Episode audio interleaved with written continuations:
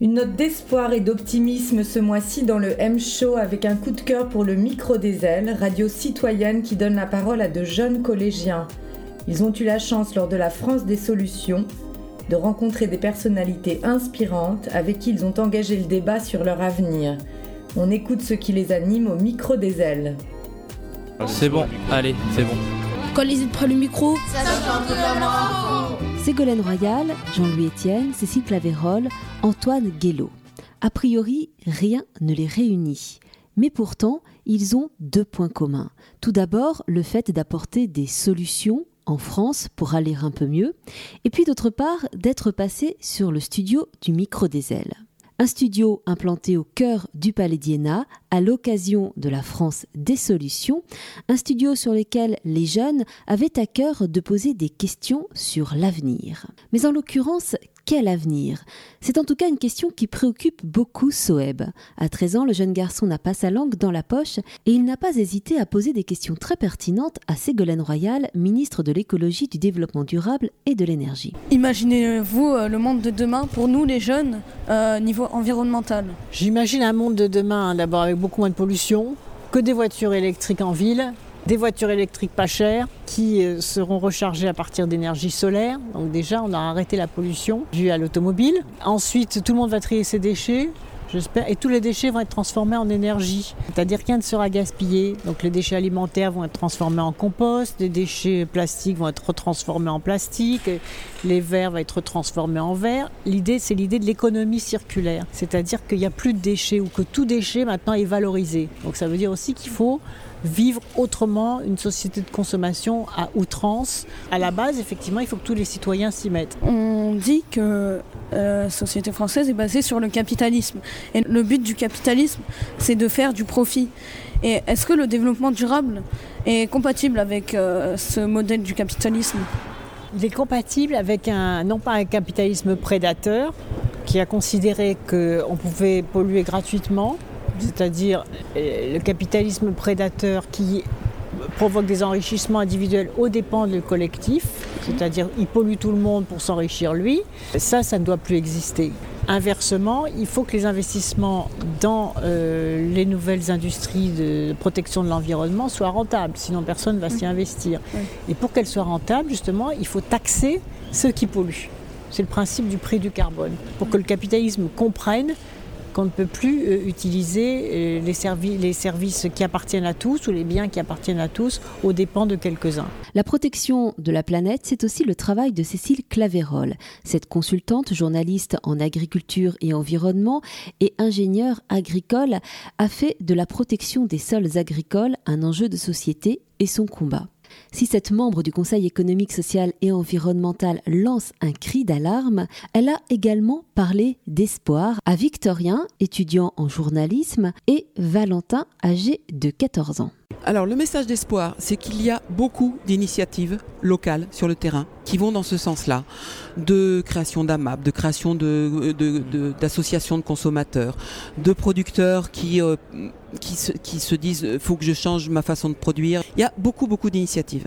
Cependant, pour l'instant, ces initiatives, elles sont encore trop faibles en volume et en, et en visibilité. Le CESE a adopté très récemment un avis sur les circuits de distribution alimentaire dans lequel on disait que les circuits courts, c'était entre 8 et 10% des volumes vendus. C'est bien, ça a augmenté ces dernières années, c'est encore pas assez. Hmm. Donc euh, l'idée, c'est que vous, les jeunes, faut pas aller manger, aller manger dans les fast-foods, faut, faut faire votre cuisine, faut apprendre à cuisiner, faut cuisiner des légumes. Le sens du goût, boire du vin, c'est très important. Boire du vin en allant chez le vigneron, voilà, c'est mieux que des alcools euh, machin, Avec modération. Avec modération, bien entendu. Cette culture du goût qu'on a en France, faut pas l'oublier, vous les, vous les jeunes, parce que c'est vous les, vous l'avenir quoi. Hein c'est la façon dont vous mangerez, dont vous mangez maintenant et dont vous mangerez dans 10 ans, qui fera la production française aussi. Donc euh, n'oubliez pas que bah, plutôt que d'ouvrir une boîte, vous pouvez vous faire euh, cuire une courgette et une mm. tomate, c'est vachement bon. Et ça, je pense que c'est pas trop dans votre culture à votre âge. je me trompe vrai. Hein Non, non, non.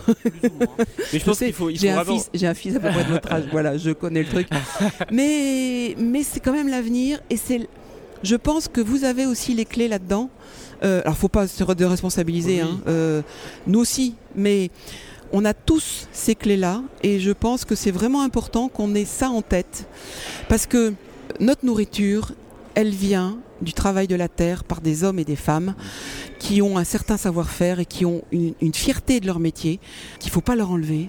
Et il faut, faut vraiment qu'on puisse renouer ce lien. Je pense qu'il faut aussi insister sur cette convivialité, sur ce partage autour d'une bonne table, finalement, Exactement. ce plaisir à retrouver. Exactement. c'est important. Valentin, tu es d'accord avec ça du coup ah alors, oui, tout à euh, fait. Moi, euh, j'adore manger. mais des fast-food aussi, désolé, mais des très bonnes choses. Manger et cuisiner. Oui, mais j'aime beaucoup cuisiner.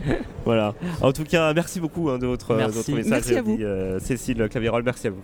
Bien manger, c'est aussi le credo d'un site internet popote.fr. Maxime Brun, son président, était présent derrière les fourneaux à l'occasion de la France des solutions et Mina, âgée de 12 ans, très gourmande par ailleurs, n'a pas hésité à lui tendre le micro pour s'intéresser à cette nouvelle façon d'envisager la cuisine. Le principe, c'est qu'on fait de la livraison de repas à cuisiner chez soi. Donc on commande des recettes sur un site internet, sur lespopotes.fr.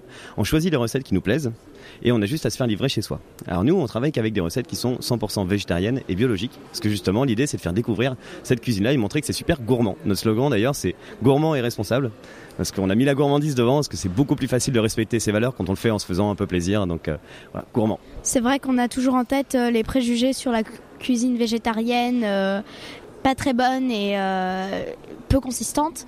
Et euh, vous essayez de démontrer le contraire en fait. Exactement, c'est ça. Souvent, on nous demande d'ailleurs, mais qu'est-ce que vous mangez quand vous êtes végétarien, à part de la salade ou, euh, des légumes Qu'est-ce que vous mangez? Et euh, finalement, quand on leur montre des plats, quand on leur montre des gratins, quand on leur montre des, des, des, risottos, de plein de choses, on peut se dire, mais en fait, c'est super gourmand. Euh, c'est pas du tout diététique. On, on, on, associe souvent la cuisine végétarienne à de la, cuisine diététique. C'est pas forcément le cas. Au contraire, il y a plein de choses qui peuvent être dedans, qui peuvent à la fois très diététiques et au contraire très très gourmandes. Et on peut retrouver aussi tous les goûts du terroir français qu'on a, parce que souvent il y a ce reproche-là de dire bah non, si on devient végétarien, il n'y a plus de terroir. Au contraire, on peut le retrouver, on redécouvre des choses qu'on n'avait pas découvertes depuis longtemps. Découvrir le terroir, donc grâce aux produits frais de nos producteurs, mais aussi aller à l'autre bout du monde. C'est le message qu'a voulu porter Jean-Louis Etienne, l'explorateur aux mille casquettes. Il en a profité également pour rappeler que les choses ne se faisaient pas en claquant des doigts. Et pour cela, un seul conseil à Valentin, 14 ans. Il y a deux choses dans mes ouvrages qui sont sortis il n'y a pas longtemps. Le premier s'appelle Persévérer, c'est une consigne. Et la deuxième, c'est le dernier livre, c'est Inventer sa vie. Et en fait, ce qui m'intéresse, c'est de dire aux jeunes qu'il faut inventer sa vie, partir avec cette idée. On parle beaucoup du collectif et c'est bien, mais le collectif, c'est une caisse de résonance, une caisse de possibilités. Et c'est à soi de faire fructifier son capital. On a tous un capital, mais on le met très rarement en œuvre. Beaucoup trouvent du travail à la sortie de la fac ou je sais pas, à la sortie de formation à 24-25 ans. Et alors la principale préoccupation, ça va être surtout de rester sur cette ligne droite. Et en fait, on se prive des fois de compétences que l'on a de soi, que l'on ignore. Donc le monde de demain va être fait d'une mobilité, de la mobilité dans le travail.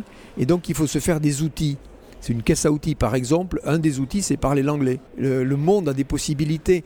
Et donc, c'est ça les solutions. L'anglais fait partie des outils qui permettent de créer sa vie. Quoi. Créer sa vie, c'est aussi choisir un métier qui fait sens, à l'image du métier de journaliste.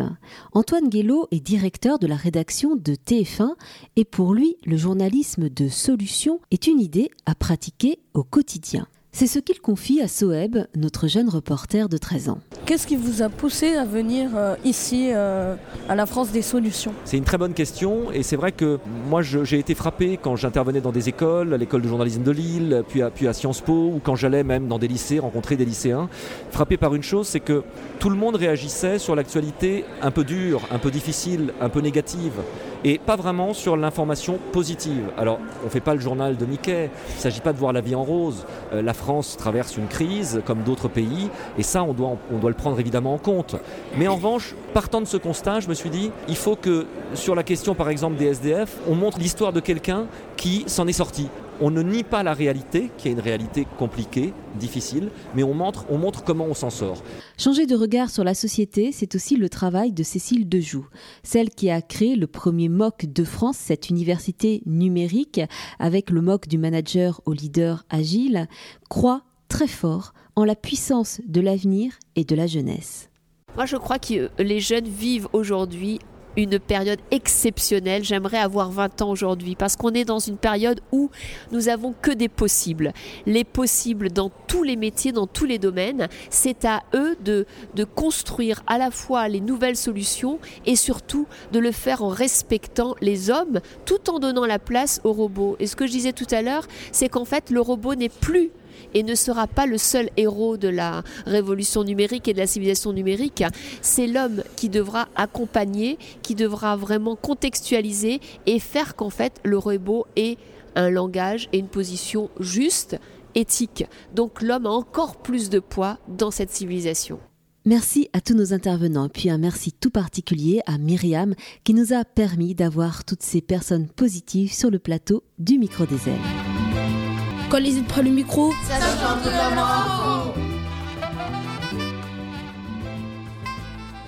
Coup de cœur.